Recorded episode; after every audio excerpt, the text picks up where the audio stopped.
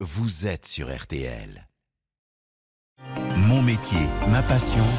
Pierre Herbulot. Et oui, c'est l'heure de mon métier, ma passion. On part comme chaque samedi soir à la rencontre d'un professionnel. Ce soir, rendez-vous avec une épicière pas comme les autres, un peu spéciale même. Bonsoir Pierre Herbulot. Bonsoir, bonsoir à tous. Elle s'appelle Florence Châtelet, elle a créé la maison DSA, une épicerie très haut de gamme pour les grands chefs cuisiniers. Oui, c'est ça, DSA. Le nom vient de l'une des dernières grandes réserves de biodiversité d'Europe en Espagne, pays d'origine de Florence Châtelet. Elle y découvre le pata negra, ce cochon nourri au gland, et se prend d'amour pour le bon produit. Son objectif, obtenir une qualité exceptionnelle, la meilleure possible pour se démarquer de la concurrence. Pour y parvenir, cette ancienne de la finance a adopté une démarche quasi scientifique. Il faut savoir qu'aujourd'hui, euh, le cochon est abattu au bout d'un an, un an et demi, alors que c'est un cochon euh, dont la génétique euh, est telle donc, je vais pas être trop technique, mais en gros, la formation du gras dans l'intramusculaire s'achève à partir de deux ans. Et donc, quand vous abattez un cochon trop tôt, le persillage dans la chair ne s'achève pas.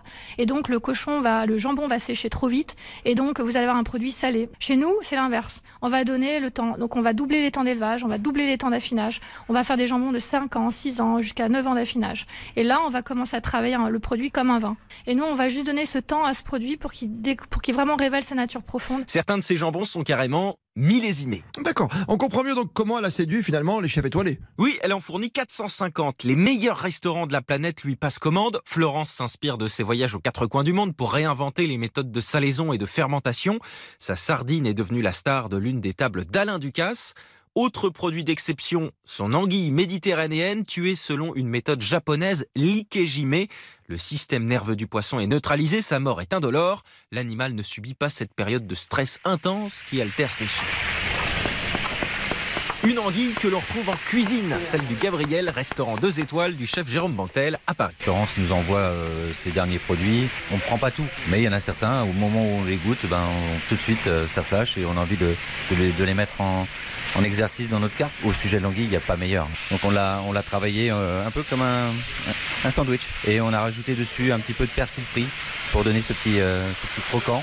On a mis un petit lard de colonata qu'on a juste euh, passé sur la salamandre pour qu'il soit juste translucide. Et à ça, on a travaillé une sauce. Qu'est-ce qui se marie bien avec l'anguille C'est le vin rouge. Donc on a fait un consommé de bœuf qu'on a, qu'on a travaillé avec une réduction d'échalotes et de vin rouge. Et à ça, on a rajouté un petit poireau soufflé. Et au dernier moment, juste au moment où ça va partir en salle, on ajoute à l'intérieur un crémeux de réfort qui relève bien. Ah oui, c'est bien. Euh, j'aime bien l'anguille et le vin rouge. J'ai raison, Pierre Herbulot. Ça doit bien se marier, en tout cas, avec modération, bien sûr. On n'a pas encore parlé, Pierre, mais euh, j'imagine que ça coule de source. Tout est bio, non? Oui, et ça va même bien au-delà du bio, m'a raconté Florence Châtelet. C'est vraiment une, une apologie de cette agriculture euh, raisonnée, agroforestière, de conservation. Et, euh, il faut absolument que, que ces produits euh, amènent les gens à comprendre qu'on peut manger sain demain. On n'est on n'est pas obligé de manger du beefsteak sous hormones ou, ou vegan. On peut encore trouver des solutions qui permettent encore une fois de nourrir sainement la personne et de protéger la nature, de ne pas l'abîmer. Et dans cette chronique, comme d'habitude, Pierre, on s'intéresse aux effets de la crise du Covid puisqu'elle travaille avec des chefs. Euh, cette euh, épicière a dû s'arrêter elle aussi au moment des confinements, j'imagine. Hein oui, mais non. En fait, elle a vu cette période libre, on va dire, comme une opportunité pour monter un site internet à destination cette fois des particuliers et non plus seulement des chefs. Il vient d'être mis en ligne. Ça, ça a été grâce au Covid. Donc on remercie le Covid parce que le Covid nous a donné ce temps qu'on n'avait pas, c'est un peu le paradoxe, pour s'intéresser aux clients, comment l'aider. On va créer plein de vidéos tutos pour vous aider à apprendre à, consommer ce produit dans les règles de l'art. L'observer, prenez du temps pour le goûter, prenez du temps pour qu'il respire, pour qu'il prenne la température.